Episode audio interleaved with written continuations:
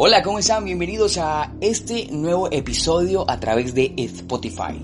En el día de hoy nos encontramos con un tema muy interesante eh, sobre las noticias falsas, noticias falsas.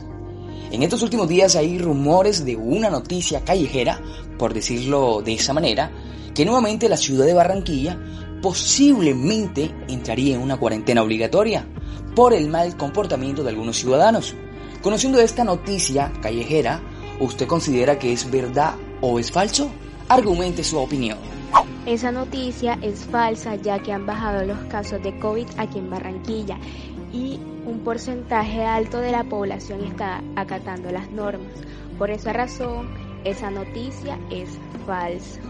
Verdad, porque a pesar de que no hemos tenido un incremento en muertes, pero sí hemos tenido un incremento significativo todos los días eh, que se reporta por medio del Ministerio de Salud el contagio en la ciudad de Barranquilla. Entonces yo creo que sí es verdad que regresemos a una cuarentena nuevamente. Bueno, yo también he escuchado ese rumor, varias personas me lo han comentado, pero oficialmente a través de un medio de comunicación no lo he escuchado o no lo he leído, así que para mí es falso.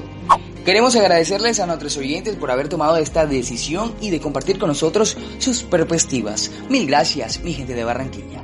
Por otro lado, para que un hecho esa noticia debe estar argumentada con unos criterios periodísticos y una investigación en profundidad.